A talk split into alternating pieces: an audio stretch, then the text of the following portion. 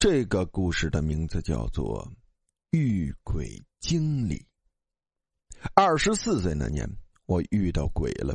那时刚刚毕业一年，恰好遭遇到整个系统刚刚踏入市场经济后，万事萧条，连续二十几个月不开工资的尴尬境况。冬天到了，空荡荡的宿舍里没有供暖。远在异乡工作的我，就成了无保户。单位领导安排我住进托儿所值班室，既解决了我的难题，又让烧锅炉的大好能够夜夜回家，不至于后院失火。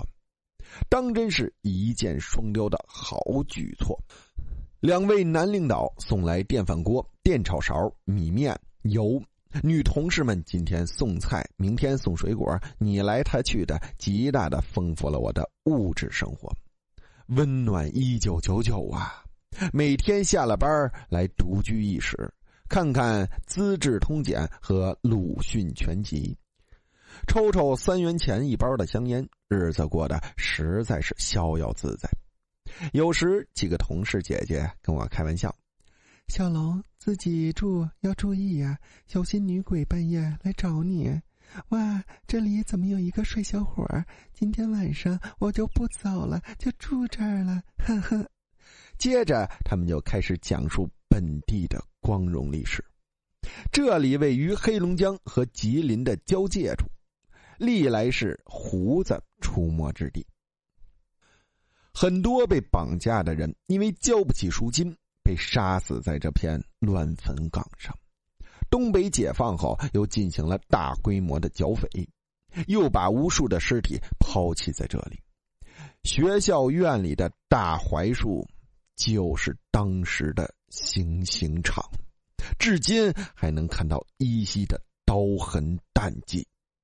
哈哈，我笑了，我正好闲着没事呢，晚上呢有个鬼作伴也不错呀。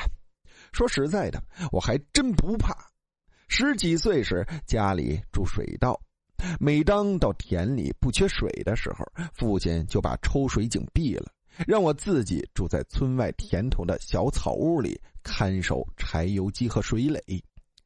离小屋三十多步远，就是一道大壕沟，在以前就是乱坟岗子。每当深夜。当真能听到野草萋萋、青蒿遍地的那片鬼哭狼嚎，热闹的很，我还真的没当回事儿。一觉睡去就是东方大白。常行夜路遇见鬼，多吹牛皮会倒霉。姐姐们的话还真应验了。一个春夜，月圆像月盘，风轻如青天。大槐树的倩影朦朦胧胧的投在窗帘上，勾勒出一幅写意悠然的画卷。打开窗子，能嗅到丁香的芬芳；合上窗子，屋里的香烟味道弥漫着生活的闲置气息。二十三点左右，我推开《阅微草堂笔记》，准备睡了。这时候，窗外风开始紧了起来。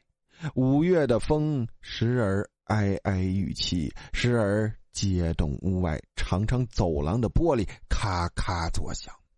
我很困，听着春风变幻的歌曲，一会儿就沉进了梦乡。不知什么时候，我突然醒来了，风停了。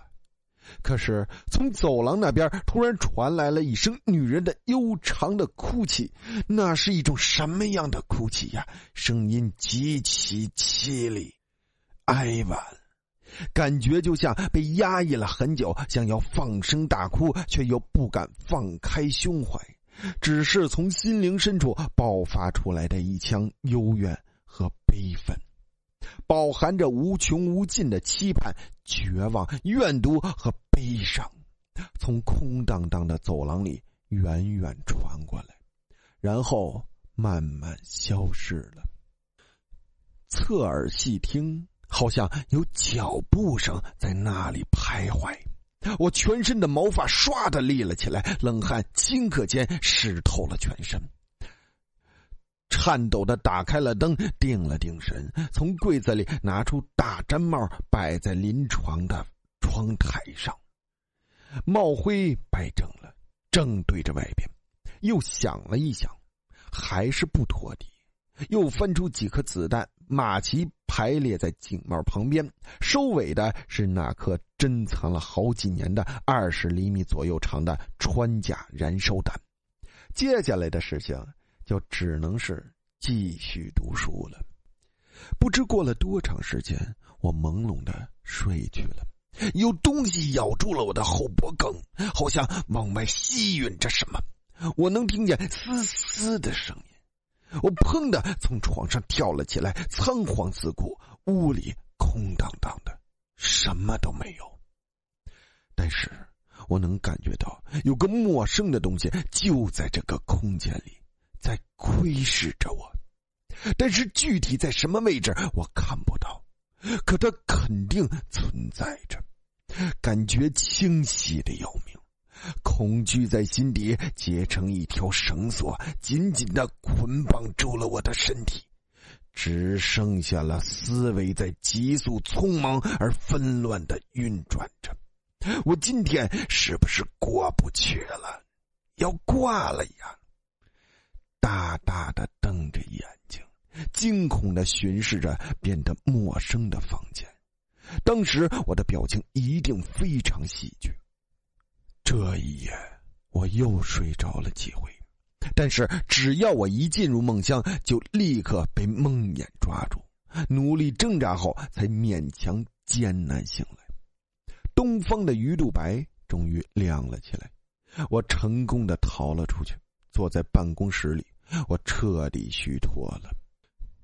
我把事情告诉了办公室的同事，他们听后满脸的惊诧和唏嘘。